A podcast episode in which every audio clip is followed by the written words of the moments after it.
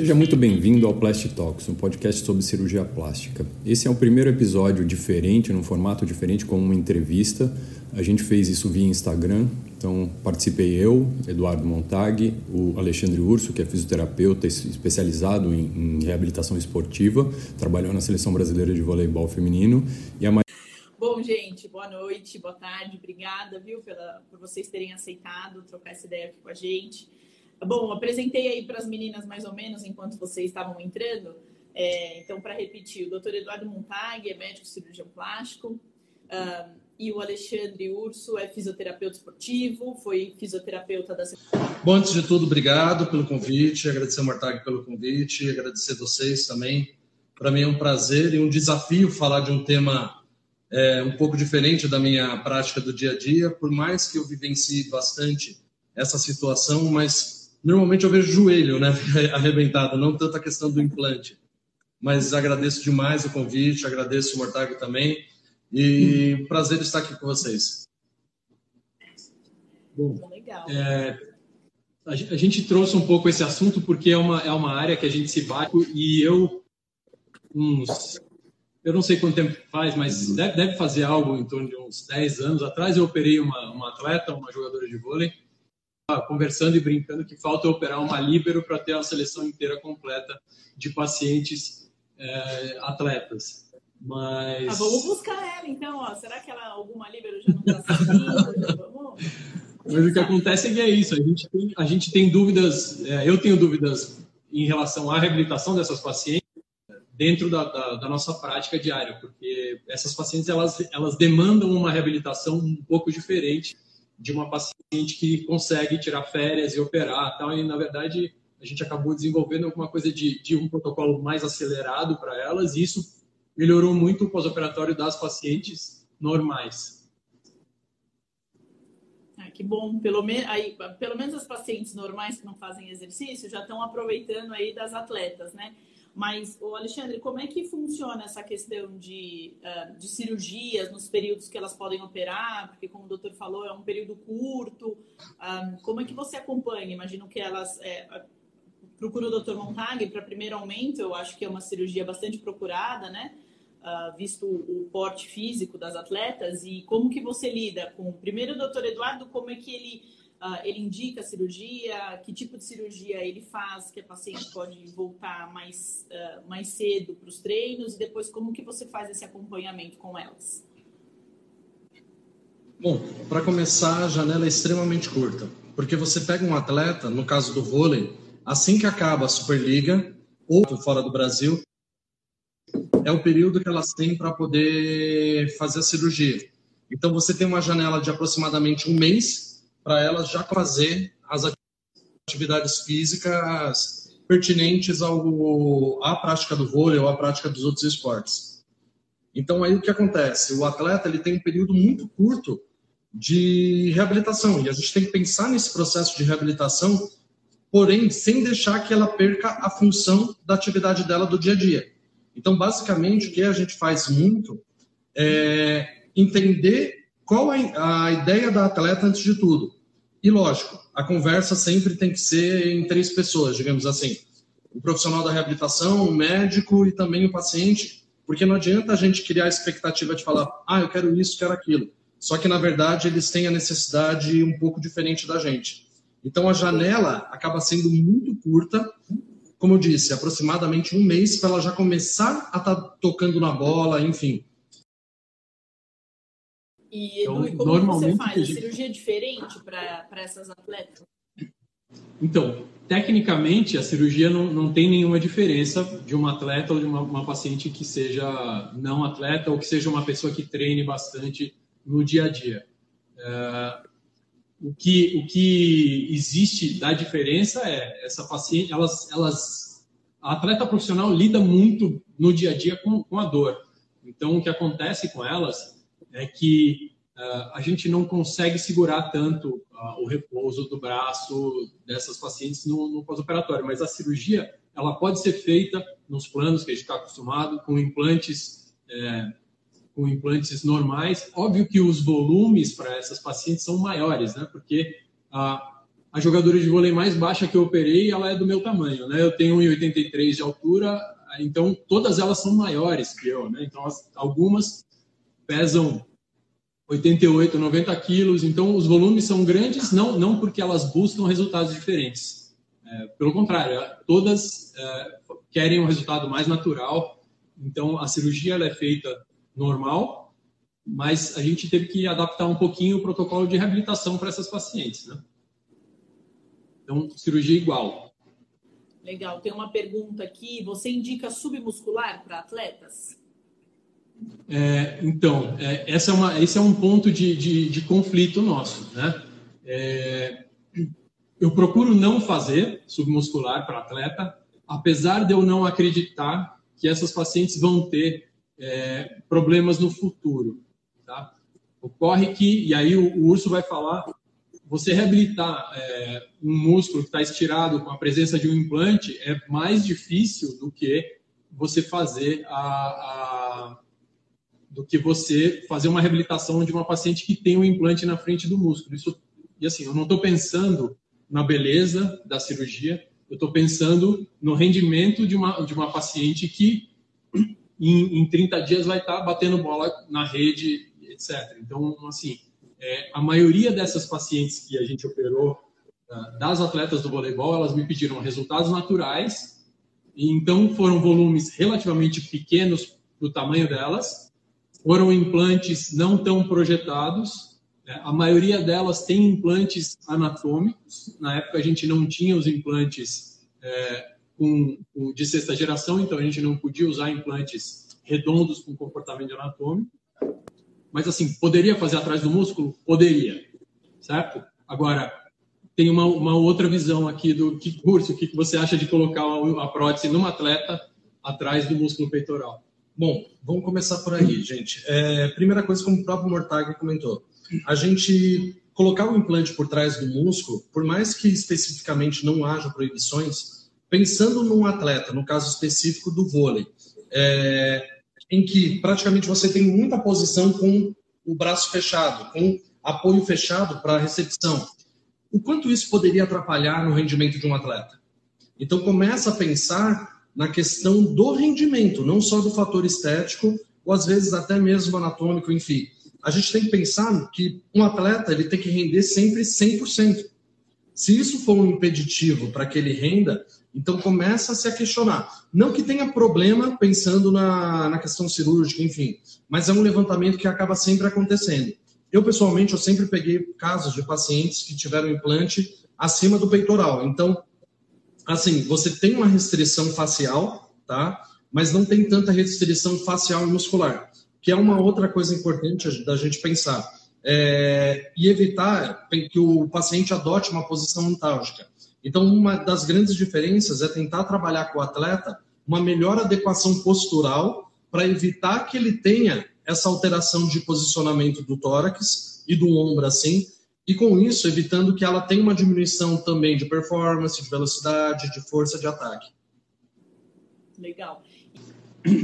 Então, Cris, é, teve uma pergunta aqui se, se, a, se esses implantes novos, que, que são, são chamados de ergonômicos, se eles teriam indicação para esse tipo de paciente. Eu acho que é uma indicação excelente, né? Porque são implantes que têm um comportamento mais, mais natural. Então a gente a gente teria teria uma boa indicação para essas pacientes de usar implante ergonômico, sim. Ótimo. Aí a outra pergunta que você mais ou menos respondeu, Urso, a respeito da rotina da fisioterapia, quando põe a prótese na frente ou atrás do músculo. É, então, eu acho que você pode falar um pouquinho da rotina de fisioterapia, já que você disse que os casos que você pegou, a maior parte deles é de prótese para frente, né? É, como que você faz a fisioterapia assim que elas retornam uh, do pós-operatório? É, com 15 dias, 20 dias, como que é a fisioterapia dessas atletas para o retorno das atividades esportivas?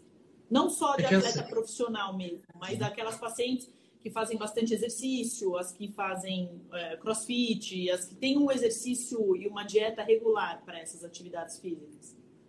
Bom, é, a diferença é que, por exemplo, no caso do atleta, antes de tudo, sempre que ele vai fazer um procedimento cirúrgico, um atleta não pode se dar o luxo de falar assim, ah, vou ficar um mês sem fazer nada.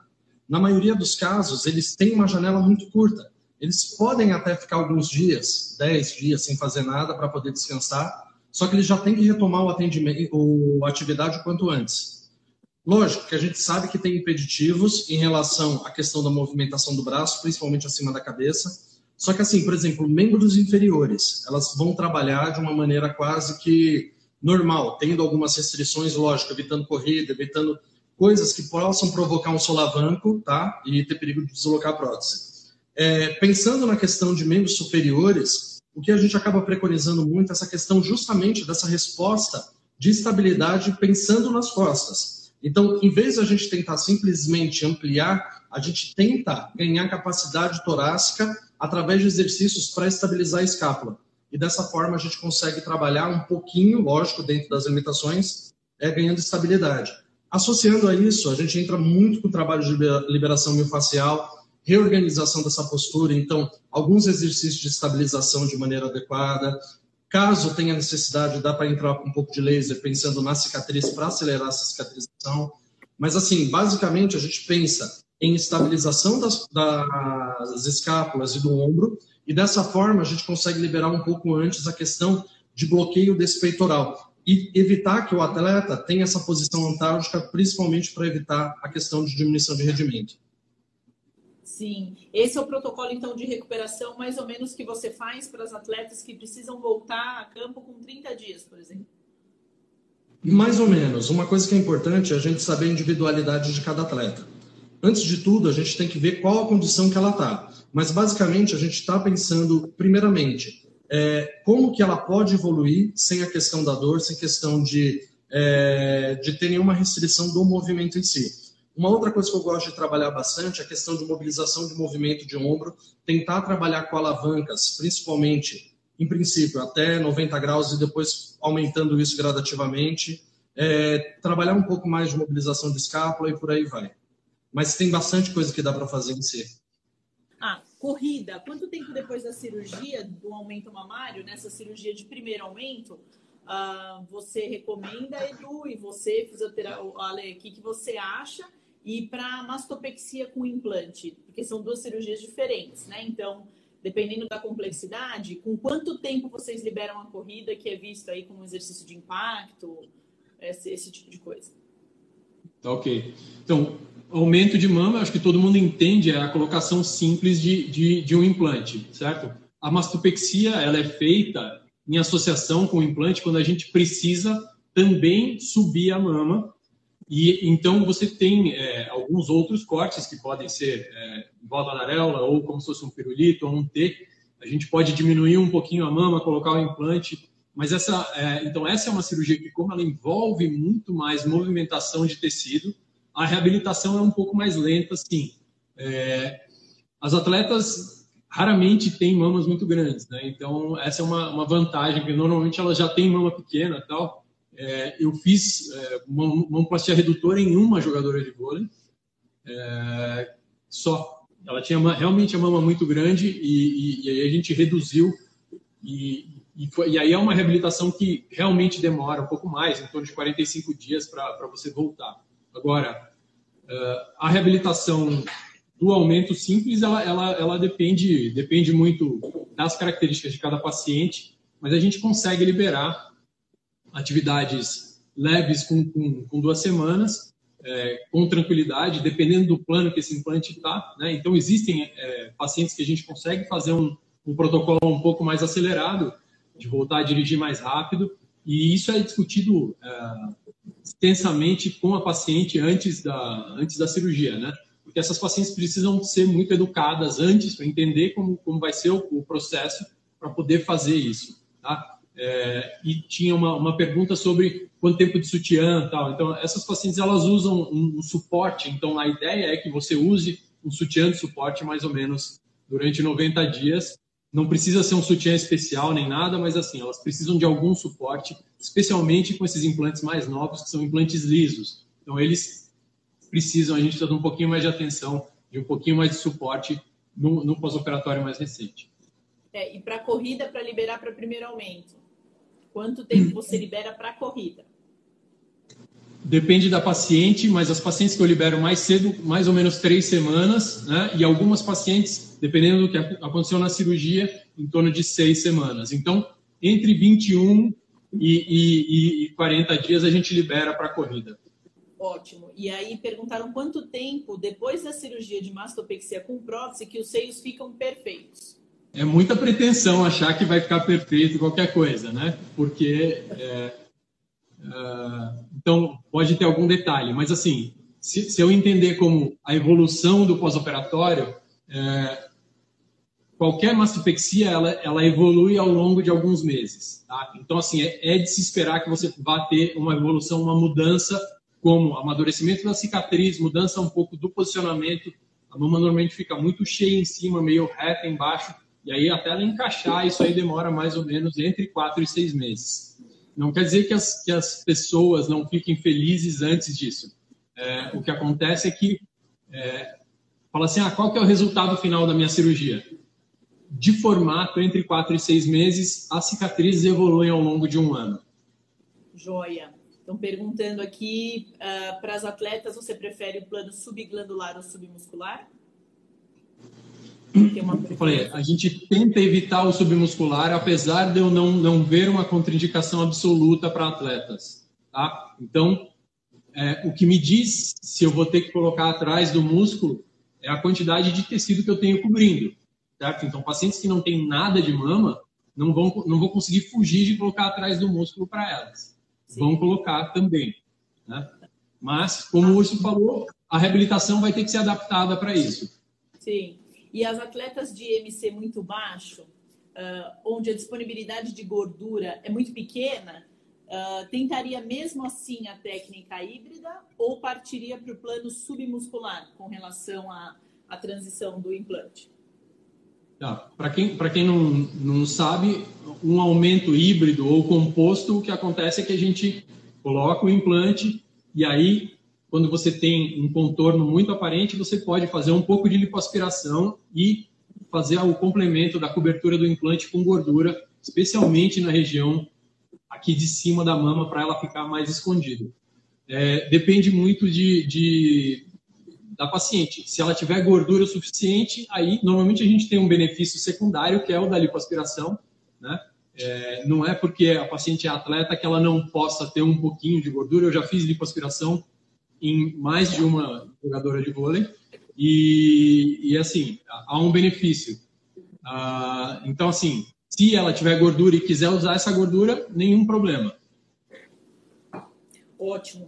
Tem uma paciente hum. perguntando também, seria interessante falar sobre a questão do impacto. Como as próteses se comportam em atletas que têm alto nível de impacto, as pacientes que têm esportes que, que exigem mesmo esse impacto. Então, acho que o, o, Alexandre também pode falar um pouquinho sobre isso no, na fisioterapia, como que garante que, essa questão dos implantes.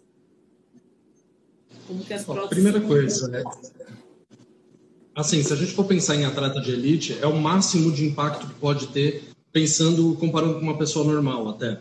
É, então, assim, não tem restrições em si. Uma vez que a prótese está bem fixada, o atleta já não vai nem perceber que está mais usando a prótese. Então, você tem uma evolução de maneira satisfatória. Uma coisa que eu costumo ver bastante que pode acontecer, tá? Mas se você faz um, um pós-operatório bem feito, isso minimiza muito, é que muitas vezes o atleta começa a reclamar de um pouco de dor na frente da face anterior do ombro, quase como uma síndrome do impacto.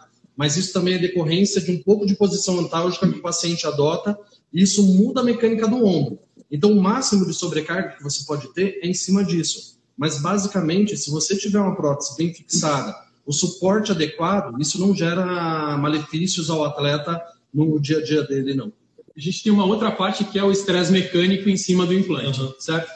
É, esses implantes eles são testados e aí assim isso é uma coisa de, de, engenharia, mas assim o ciclo de vida do implante ele não vai ser afetado porque a paciente é uma atleta ou não, certo? Então é, ela cai mais em cima, tal. Esse implante é, ele é testado extensamente, então normalmente na fábrica o que acontece você pega o implante e deixa cair um peso em cima dele, algo como 8 mil vezes, é uma coisa, né? E o implante, ele é um implante maleável, ele tem uma deformação, ele tem que esticar é, muito. Então, assim, a chance de você ter algum problema no pós-operatório por causa do impacto mecânico em cima do implante é muito baixa. É a de uma pessoa normal.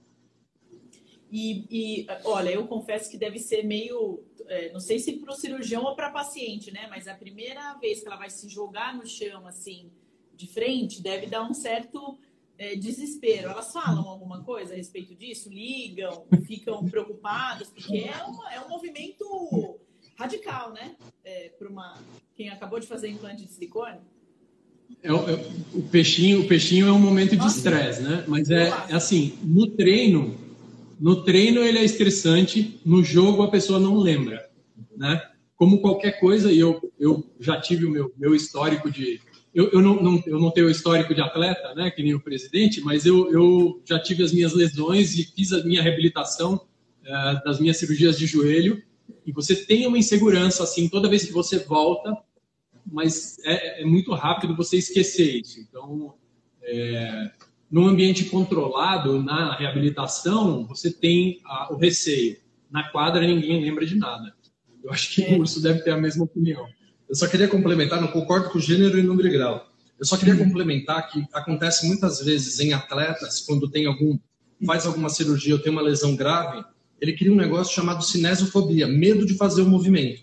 Quando ele faz a prótese, às vezes ela cria esse medo também, dessa insegurança. Só que aí o que acontece? Cabe na reabilitação você criar esses padrões cerebrais, colocando estímulos que possam promover uma, um certo atrito, digamos assim. Então, por exemplo, trabalhar alguns exercícios, pô, já tem condição? Alguns exercícios em que o peito fica apoiado numa bola, prancha, que automaticamente ela vai encostar no chão. Então, criar alternativas que ela tenha o contato do solo com intensidade menor, para que ela perceba que não tem diferença em relação a, a prótese ou não, na questão do impacto. E posteriormente, colocando na pensando já no fator treinamento ou preparação para o exercício, colocar esse estímulo de maneira gradativa também, só que aí já com gestual esportivo, que aí a chance dela ter esse medo fica cada vez menor. E como o Mortag disse, no jogo ninguém nem lembra da mãe. Imagina se tem uma prótese ou não, né? Pois é, mas como é que chama isso? É chique esse nome. Como é que é? Cinesiofobia? Cinesiofobia. Lógico que isso. Ele, lógico que isso está associado ao movimento decorrente de uma lesão. Mas ela cria uma fobia também, não por causa do movimento, mas sim por ter algo novo de, é, junto a ela que ela não sabe como vai se comportar. Que é engraçado, você tem muito atleta e às vezes até pessoas normais, que acham que o implante é uma, uma bolinha, que qualquer estímulo mais forte vai estourar ou coisa do gênero. Então, uma vez que você mostra para ele que não tem perigo, que está tranquilo, já muda bastante o comportamento deles. Enquanto eu pego o implante, tem outra paciente que perguntou em esportes individuais, sem risco de impacto, como a natação, por exemplo, protocolo de recuperação, uh, os protocolos para recuperação são mais simples? Eu, eu, acho que assim, eu, eu, vi uma pergunta sobre tênis, eu vi sobre natação, e eu acho que a, a, reabilitação ela vai respeitar a característica de cada, de cada atleta e a característica do esporte. É, a atleta de natação ela vai voltar para a água com mais ou menos 15 dias, que é o que normalmente se faz com uma cirurgia ortopédica, e ela vai treinar mais perna, né? Ela vai segurar um pouco o movimento. Agora, para eu ter uma amplitude total de movimento, provavelmente ela vai, vai voltar a fazer isso, é, ela vai voltar a fazer o movimento no seco, treinar isso, fazer um movimento controlado. Agora, a piscina total, voltar, ela, ela deve voltar em torno de 30 dias também. Uma ah, coisa legal. que é importante colocar nisso é questão que, se você tem variações de esportes, então é, não significa que todo esporte, todo atleta vai ter o mesmo processo.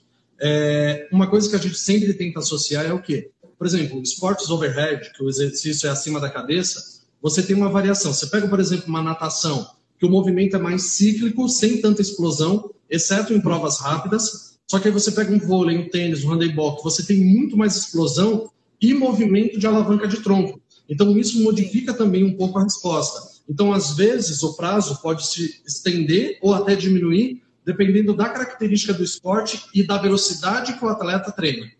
Ou a pessoa normal também treina, né? Sim. É, e Edu, estão perguntando também para fisiculturistas, a preferência é o plano submuscular, imagino, devido à falta de cobertura, né? Existe possibilidade de perda de força do peitoral quando o implante é colocado nesse plano? Essa é uma, essa é uma, é uma questão, é, é super controverso isso, né? Se, se esses atletas vão perder performance. O que acontece quando a gente faz o plano submuscular é que a gente solta um pouco o músculo e deixa ele, ele retrair.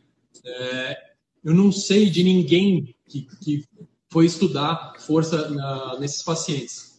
É, todos os estudos que eu sei que foram feitos com Cybex, que é um, uma máquina que mede força e resistência muscular, eles mostram que normalmente em quatro, quatro a seis semanas você volta ao, ao normal. É, depois, se você fizer um treinamento bom. Mesmo pacientes nossas de reconstrução de mama, que você tira o músculo das costas, traz para frente, elas têm muito pouca perda funcional. Então, eu não, não acredito que vá haver. Eu acho que vai existir uma perda aguda e essa paciente vai se adaptar. Mas, é, tipo, eu não sei de ninguém que estudou isso a fundo, a função do músculo peitoral em, em pacientes fisiculturistas. E pensando também que ele é um dos rotadores. A gente tem mais um monte de outros músculos que fazem a, o mesmo movimento que o peitoral, basicamente. Então hum. você tem um mecanismo de compensação para posteriormente ganhar também. Então, sinceramente, eu também não vi nenhum caso de alguém estudando isso. Legal. Aqui tem uma, uma, uma cirurgiã perguntando é, se você costuma utilizar o Purecraft para enxertos mamários com mais qualidade. Eu, eu adoro, né? E sempre que, que o Purecraft é um, é um filtro que a gente usa para é, depurar a gordura, então você faz ali com aspiração, joga nesse sistema fechado, lava e aspira uma gordura muito mais pura. Eu, eu esse é o filtro que eu, que eu é o tratamento da gordura que é o meu preferido é, existe um custo, né? É, incluído, e aí, assim, tem pacientes que, que, que topam pagar isso. Ah, quando, quando a gente tem uma cirurgia que tem convênio médico associado, de cirurgias reparadoras, normalmente o custo não é, não é da paciente, mas, mas quando eu tenho a possibilidade de usar, eu uso o PureGraft sim, sempre que, sempre que a paciente me deixa usar. Legal. E aqui está é, tá perguntando quem tem um cisto na mama pode remover a, o cisto no mesmo momento de implantar a prótese e se tem uma recuperação diferenciada para isso, curso. O, o, cisto, é, o cisto é uma lesão benigna da mama e normalmente a, a recomendação é de segmento. Agora, se uh, em conjunto com o ginecologista da paciente, o mastologista, ele vê a necessidade ou quer usar a oportunidade para tirar é, esse cisto, eu não vejo nenhum problema Tá? Nem todo cisto é fácil de tirar, é, especialmente por uma incisão de 2,5 cm, que é o que a gente tem feito agora, 2,5 cm, 3 né? É uma coisa desse tamanho. É, então é muito difícil de você acessar alguns lugares da mama, mas pode ser feito sim, sem nenhum problema. Legal. E como que você consegue fazer essas pequenas incisões em, em primeiro aumento? O que, que te possibilitou fazer essas incisões pequenas? São alguns, alguns fatores. Um, implantes mais modernos, que tem uma deformação, que se você puder rodar esse implante, puxar e mostrar para as pessoas, certo? Quer torcer ele também? Então a gente tem implantes cada vez mais, é, cada vez mais elásticos, mais maleáveis, que tem um toque natural. Então esse implante ele passa num, num, num, num buraco ou numa incisão com muita facilidade, certo? É, a segunda coisa é que os afastadores que a gente usa, que são válvulas que a gente consegue olhar é, dentro da mama, eles são bastante estreitos. O uso de material de vídeo endoscopia e o funil, né, que, que na verdade é um funil introdutor que a gente coloca o implante dentro e simplesmente parece um, um funil daqueles de confeiteiro, de confeitar bolo, né? Mas é basicamente isso. Você usa isso. É, o objetivo primário do, dele é o implante não encostar na pele, mas ele também me permitiu incisões cada vez menores. Então a gente consegue colocar implantes né, é, relativamente grandes por incisões é, por incisões bem pequenas. Então 2,5, 3 centímetros. Antes a gente usava 4,5, 5, atualmente a gente diminuiu pela metade, então é uma incisão que fica realmente muito pouco perceptível no pós-operatório. Perguntaram o tamanho do implante. Então, ó, esse implante aqui que eu peguei é o, 4, é o 275 ml, é, perfil alto. Isso é full, né? Esse é o full. E, Edu, estão perguntando: uh, você faz uma loja mais justa para o implante não rodar? Sim, é, para esses implantes mais lisos, então a ideia é que ele entre quase dobrado. Então, a gente descola até um pouquinho a menos do que a base do implante, e aí você faz um ajuste fino com o implante já dentro da loja. Uma coisa que, que me ajudou muito é marcar na pele a posição que eu quero do implante, e aí você faz isso e passa um pouquinho, obviamente, mais ou menos no meio centímetro, só para a gente recrutar aquele tecido da, da mama, e aí a gente faz a, a, o ajuste no, dessa loja no, no, no pós-operatório, às vezes com o implante já, já colocado. Então, se for um pouquinho justo, a gente pode soltar um pouquinho, mas, mas loja mais justa sim, porque existe uma, um movimento natural desses implantes mais lisos, então isso acontece e esses implantes eles tendem a ficar um pouco mais folgados na loja. Então, uma das dicas é loja justa. Legal. E tem, falando em deslocamento, nas pacientes fisiculturistas, é, elas não se queixam de desconforto, deslocamento da prótese, a contração muscular? Essa é uma pergunta para nós dois, né? É, depois, é. depois de um tempo, ninguém, ninguém percebe o implante. A coisa que eu acho que é, é a queixa mais frequente de pós-operatório, que tem algumas pacientes que não acostumam nunca é deitar de bruxo. Algumas pacientes, muito poucas, mas algumas falam: eu sinto ainda um incômodo dois anos depois quando eu deito de bruxo. Para todo o resto, eu, eu, não vejo isso. Eu não sei se se o Urso pode falar um pouco mais. Né? É, também não percebi essa, esse desconforto que a atleta encontra. Só que, assim, às vezes o que acontece é justamente essa questão do, do, da posição de prono, de deitar de bruxo. Então, ele tem esse incômodo às vezes, mas, assim, varia de atleta para atleta, de paciente para paciente, e se a prótese foi colocada sob ou sob o músculo peitoral. Uma coisa que eu queria aproveitar e colocar, já que já comentamos sobre fisiculturistas e até atleta com índice de gordura mais baixo, é que muitas vezes um índice de gordura mais baixo pode interferir na mecânica de treinamento e na mecânica de reabilitação, porque por mais que a gente pense que o fator é ortopédico, o corpo é um todo. Então, se eu tiver fatores hormonais interferindo de maneira negativa, isso pode impedir uma reabilitação de maneira adequada. E uma das coisas que a gente sabe é que percentual de gordura muito baixo faz com que a mulher tenha maior dificuldade de menstruar e, com isso, desenvolver um negócio que a gente chama de tríade da mulher atleta. Então, uma coisa para a gente ficar mais esperto sobre isso. E, lógico, uma vez que você fez o implante, passa por um processo, o corpo necessita de uma série de substâncias para poder cicatrizar. Então, é importante a gente sempre olhar o atleta, o paciente, a pessoa como um todo.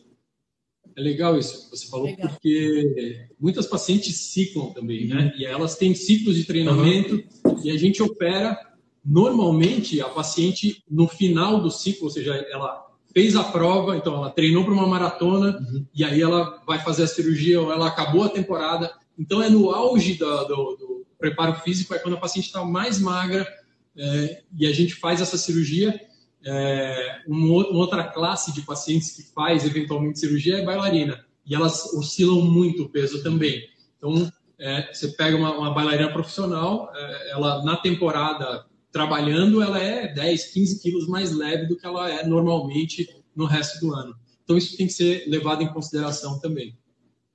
Eu, a última atleta, a última atleta do voleibol que eu operei, ela se apresentou 10 quilos acima do peso. Uhum. Uh, o peso Nossa, dela normal é 88. Você vê, as atletas e as bailarinas nos representam, né? Tô tá achando tá fantástico isso. Tem, tem, um, tem uma Duas semanas aí. atrás ela estava com 101, mas tudo bem. Nossa! Eu estou dedurando a atleta. É, mas também em um mês, é, com tudo que elas têm, ela já recupera, né? Imagine nós, pós-quarentena. Vamos ter que todo mundo virar atleta aí, mulherada. É ser bailarina, ser jogadora de vôlei. Acho que é o caminho pós-quarentena. Então, perguntaram aqui também é, se, pra, o que, que vocês aproveitaram dessa experiência com as pacientes atletas para introduzir no protocolo de recuperação das pacientes uh, convencionais, das pacientes não atletas, vamos dizer assim? Começa você. Ó, primeira coisa, eu queria só comentar uma coisa. O que diferencia um atleta profissional, um atleta amador e uma pessoa normal, tá? É importante a gente pensar que um atleta profissional, ele sempre vai ter uma carga de treino extremamente alta, só que ele tem uma regularidade em relação à alimentação, à relação ao descanso. Então, ele tem uma vida regrada, entre aspas. Lógico que terão momentos em que ele vai escorregar um pouco, porque é natural de um ser humano, mas ele tem uma certa regularidade. Muitas vezes você tem atleta amador que tem vida esportiva tão grande quanto de atleta profissional. A diferença é que no intervalo, em vez de dormir e comer, ela vai trabalhar, ela vai ter reunião, ela vai cuidar de filho, ela vai fazer um monte de coisa.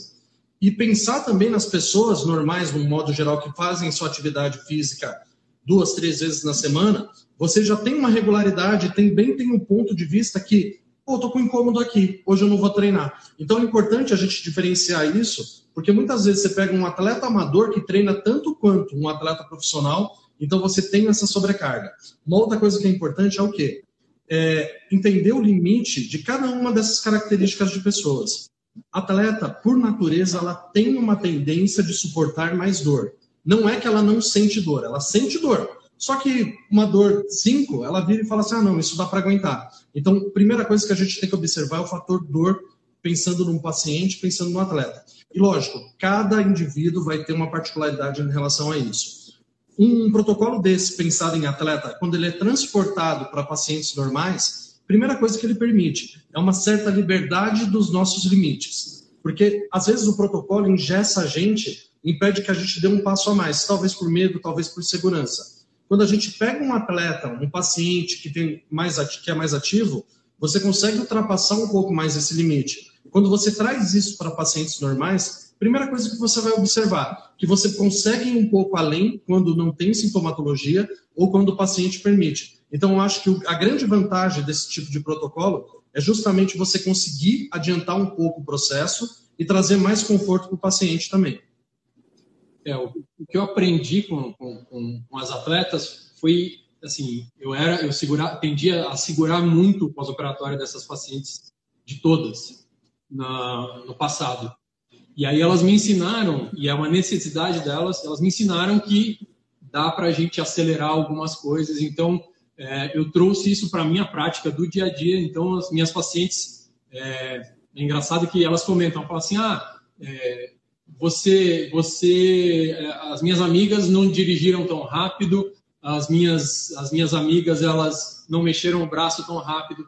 É, então, eu acabo soltando um pouco mais as pacientes é, minhas normais do consultório também, porque as atletas profissionais me mostraram que, que era possível fazer isso e que eu era super conservador no começo, então eu tenho conseguido entregar uma recuperação mais rápida para as minhas pacientes, também por essa convivência com a fisioterapia e com as atletas. Tá? Então, acho que isso, é, isso é o principal benefício é, além é, de, de, operar as atletas é isso, é que você, você incorpora alguma coisa disso na sua prática diária. Legal. Tem outra pergunta, é se o volume do implante interfere na sua decisão de posição pré ou retropeitoral?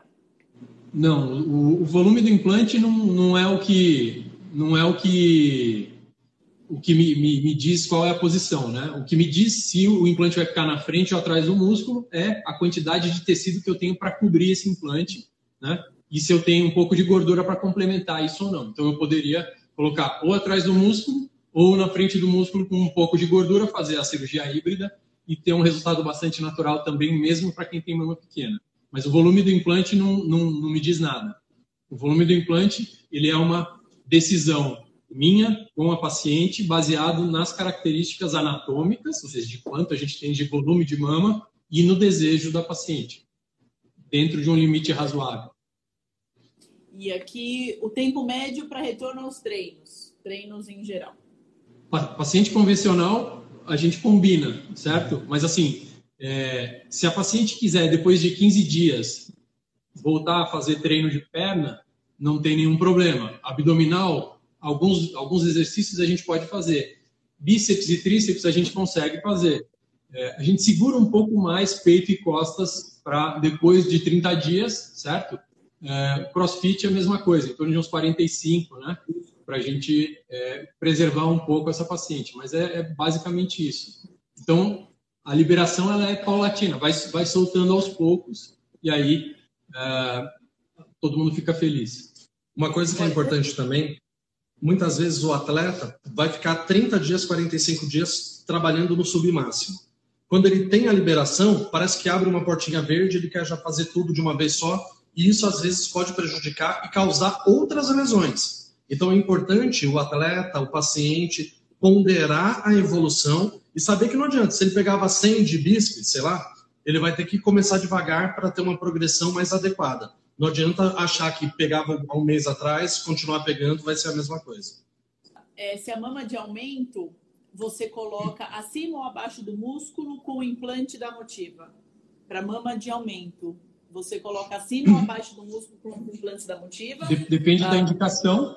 Pode ser colocado na frente do músculo, com suporte da face, pode ser colocado atrás do músculo. Uh, de novo, não, não, não, existe uma indicação absoluta para o implante da motiva ser colocado atrás do músculo ou na frente. É, ele é um implante que tem mais movimento, então a gente precisa de técnicas táticas para estabilizar esse implante, certo? Então isso aí a gente vai fazer independente da, da, do posicionamento do, do implante. Ah, perguntaram do box. Se para as pacientes que treinam box, se a recuperação é diferente das pacientes, ah, das, das atletas que têm impacto, mas não como box, por exemplo. Box. box. Assim, vai ter evolução um pouco diferente, tá? Até por causa da mecânica do box. Mas, por exemplo, o trabalho de perna você já começa a trabalhar com uns 15 dias para poder ganhar esse condicionamento e de maneira gradativa começando a trabalhar lombar e posteriormente subindo. A grande diferença é que o atleta de boxe ele vai ter muita projeção por rotação. Então isso interfere um pouquinho na mecânica. Mas normalmente depois de 30 dias você já tem uma evolução normal como o restante. Lembrando sempre que é importante tentar estabilizar essas costas do atleta, principalmente o pós-implante, justamente por causa dessa mecânica de rotação e projeção da escápula. Mas não muda muita coisa não. Legal. E uma, e uma, uma pergunta é, que não é relacionada a esporte, mas não deixa de ser um esporte também, né? Como funciona a amamentação para quem coloca o implante? Se interfere o implante na amamentação ou não? E na recuperação é, é, de fisioterapia ou de retorno das atividades? Bom, não tem nenhuma influência da, do implante com a amamentação. O implante ele fica ou atrás da glândula ou atrás do músculo, então não existe nenhuma interferência é, existem sim alguma, existe uma possibilidade de interferência para pacientes que querem fazer a colocação do implante pela areola. Aí a gente pode ter alguma lesão, mas essa não é a via de acesso de preferência nossa. Né? Ou a gente vai fazer isso pelo sulco da mama ou pela axila, vindo por cima, e aí a gente não tem nenhuma, uh, nenhuma, nenhum contato, nenhuma, nenhuma interferência da, da amamentação, do, do implante na amamentação amamentação normal. É, uma recomendação forte é não engravidar logo que fez a cirurgia, né? Então, é, esperar um tempo para engravidar. Ah, Eu tenho sim, umas três pacientes que engravidaram um mês depois da cirurgia. Não, não, mulherada, por favor, vamos valorizar o investimento, né? É, tem aqui, estão perguntando qual cuidado eu devo ter ao pedir exame é, de cintilografia ou medicina nuclear para pacientes com implante, se tem algum cuidado especial. Cintilografia não tem nenhuma, nenhuma, nenhum impeditivo, o implante está lá e pode ser feita medicina nuclear, não tem nenhum problema. Tá? Indicação normal, precisou, pode fazer. É, o implante pode alterar o padrão do eletro, eletrocardiograma?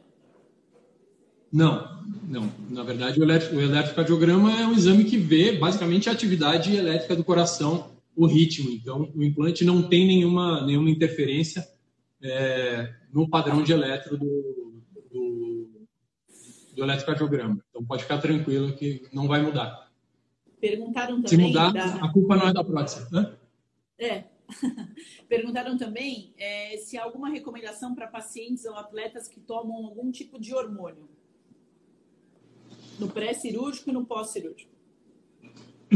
Bom, é, dependendo do que se toma, é, alguns hormônios eles são trombogênicos, eles aumentam a possibilidade do paciente ter trombose e embolia pulmonar.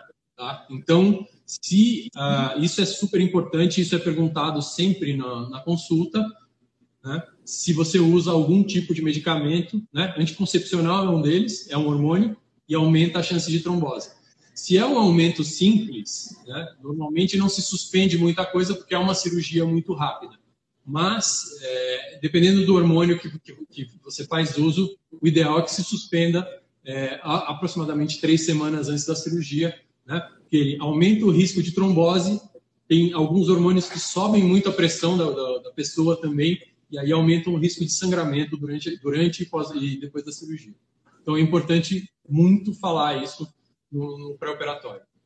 E é importante também diferenciar que atleta de elite ele tem um controle de medicação extremamente à linha. Então a chance dele tomar algum hormônio, algum medicamento que seja anabolizante é muito menor do que comparado com uma população, de incrível que pareça, de, de atletas amadores. Hoje você tem atleta de triatlon, de corrida tomando EPO para poder disputar uma prova no fim de semana. Então, o, o, a fiscalização em cima desses atletas de elite é muito maior. Então, você minimiza um pouco isso. O grande problema, às vezes, é caso seja necessário utilizar alguma medicação no pré, no pós ou durante a cirurgia que tenha característica que seja considerado medicamento classificado como doping e não precisa necessariamente ser anabolizante. Um exemplo clássico é corticoide, por exemplo. O corticoide é considerado doping, então é necessário que o médico descreva o porquê do uso da medicação para solicitar ao ADA, que é o órgão regulamentador, a liberação do uso terapêutico desse medicamento, uma vez que beneficie o atleta numa situação específica. Legal, porque é uma pergunta bastante recorrente, né? Se atleta toma anabolizante, como é que faz esse tipo de coisa. É, implante retropeitoral em atletas deve selecionar a origem muscular no segmento inferior, tipo dual plane, ou possível mantê-la a despeito de uma possível subida do implante. E aí, Edu, entra naquela parte dos planos de colocação dos implantes, que as pacientes perguntam bastante também. Uhum. É, então, na verdade, o dual plane é um, é um plano retromuscular parcial, então normalmente você faz a liberação da parte de baixo do peitoral, deixa ele subir um pouquinho. Existem é, diversos níveis de liberação, a gente pode liberar ele um pouco da mama para conseguir esticar um pouco a parte de baixo da mama. É, se for colocado num, num, atleta, o normal é que se faça um dual plane, tipo 1 um, ou tipo 2, né? Normalmente um tipo 2 para a gente ter um, um, pouquinho mais de folga e conseguir esticar um pouco mais esse polo inferior. E aí, como o Urso falou, vai ter uma, uma fibrose, uma cápsula, e aí essa, o músculo vai trabalhar. A partir daí, a gente vai reabilitar esse paciente, essa paciente, para ela acostumar com a posição nova do músculo no pós-operatório. Não, na verdade, a gente tinha uma, uma questão que a gente tinha colocado de discutir se existe, especialmente em pacientes que solicitam muito a musculatura, se existe é, um índice de dor crônica no, no pós-operatório. Né? É, e algumas pacientes, quando as pacientes querem implantes realmente gigantescos, você precisa liberar muito a lateral da mama, e aí algumas pacientes têm uma lesão nervosa e perdem sensibilidade. Né? E uh, os fisioterapeutas eles têm técnicas para tratar tanto dor crônica quanto a reinervação, e aí você pode falar um pouquinho desses protocolos no pós-operatório. Tá? A questão da dor crônica é uma coisa que é importante. É entender que muitas vezes o fator dor crônica não significa que já tem que ainda tem a lesão no local, mas o cérebro dela processa de uma maneira diferente aquela região. Então precisa modificar às vezes padrões. Lógico, o, a principal ferramenta que utiliza para isso é a questão do movimento. O movimento é um dos principais pontos pensando na diminuição da resposta de dor crônica. Então é importante a gente entrar com isso, é, Existem algumas ferramentas dentro da fisioterapia que você consegue trabalhar um pouco mais essa questão da dessensibilização, mas é importante frisar sempre que sempre que a gente pensa num protocolo de reabilitação, o movimento vai ser a parte mais importante. Lógico que o movimento ele vai ter que ser fluido de uma maneira que tenha o benefício para o atleta e tenha menor chance de provocar complicações mas mesmo nessa situação de dor crônica, o movimento permite que a gente libere opioides e também modifique o cérebro do paciente. Ah, chegou uma, uma coisa que não, não foi para nenhum de vocês, chegou no meu celular particular agora, que me pediram para falar um pouco de simulação, porque eu semana passada eu, eu mostrei um pouco de, de, de, simulação 3D. E nessa fase é, de quarentena, as pessoas, né, tá todo mundo em casa, tá falando assim, ah, como que eu posso fazer? É, atualmente o que a gente tem é um, um, um software, é um, é um scanner que não está aqui para mostrar, mas, mas é, um, é um tablet com um scanner e a gente consegue fazer um modelo 3D e é, brincar um pouco com como seria a cirurgia virtualmente no corpo da própria paciente. Então, esse é um, é um negócio legal. Uh, a tecnologia não me permite fazer o scan à, à, distância, então eu preciso ter a paciente ainda. O que a gente tem feito nessa fase de quarentena com as pacientes é a gente faz o contato, a gente faz uma, uma consulta normal via Skype, e aí uh, explica os detalhes todos, a paciente vem meio pronta, né? Semana que vem a gente está retomando os atendimentos presenciais com todos os, os, cuidados, e aí a gente faz o scan no pré-operatório e aí usa isso para, especialmente como uma ferramenta de educação das pacientes, para mostrar que as mamas têm diferenças e que a gente tem limite do que, do que a gente pode corrigir do, durante uma cirurgia. Tá aí, o assunto para a próxima live, então. Já estão comentando. Nossa, que legal, quero. É, mas agora, faltando três minutos, eu realmente queria agradecer muito vocês. Foi super bacana a conversa, né? Acho que essa questão de juntar com a fisioterapia e entender o que, que as atletas fazem, é, para boa parte das mulheres, isso é muito bacana, porque a gente só vê o, o resultado final, né? Mas a gente não sabe o que, que elas passam antes. Entender também que vocês conseguem aplicar esses conceitos uh, para pessoas normais, né? futuras ba bailarinas, jogadoras de vôlei como nós aqui, é, pós-quarentena. Então, achei muito bacana. Muito obrigada. E se vocês quiserem falar alguma coisa, para as que chegaram agora também, vai estar disponível na página do Dr. Montag, na página do Alexandre Urso, a live completa, assim como na página da Motiva também. Bom, eu, eu queria agradecer, agradecer a oportunidade, foi muito bacana. E o Urso me recebeu aqui na clínica, que eu não conhecia, ele é o meu, meu espião, né? Então, os atletas vêm aqui, ele manda uma foto, um vídeo e tal, não sei o quê. Fala assim, ó, é, no seu consultório ela não vai, mas aqui ela vem. Então, muito do meu pós-operatório eu faço remoto com elas, porque elas vêm aqui, aí eu dou bronca via WhatsApp. E funciona. Tem umas que fica mais perdida que segue tiroteio. Mas uma coisa que é importante, sempre ter um bom acompanhamento vai facilitar demais a vida do atleta, a vida da pessoa. Quero agradecer também o convite, agradecer o papo com vocês. Foi muito legal estar aqui. Murtag, muito obrigado. Uh, e, meu, estou aqui à disposição para o que vocês precisarem. Bom, estou esperando as dúvidas via direct. Quem tiver, pode mandar direto, tá bom? Show. Obrigada, viu, gente? Boa noite para vocês. Tchau, tchau. tchau. Valeu. Bom, esse foi um episódio um pouco diferente, uma entrevista, foi retirado do Instagram, então a qualidade do áudio não é a melhor de todas, mas acho que foi um papo legal e a gente pode repetir isso sempre que tiver. Eu vou deixar aqui e a gente pode ir conversando sobre esses assuntos no futuro, ok? Então, até a próxima. Um abraço, tchau, tchau.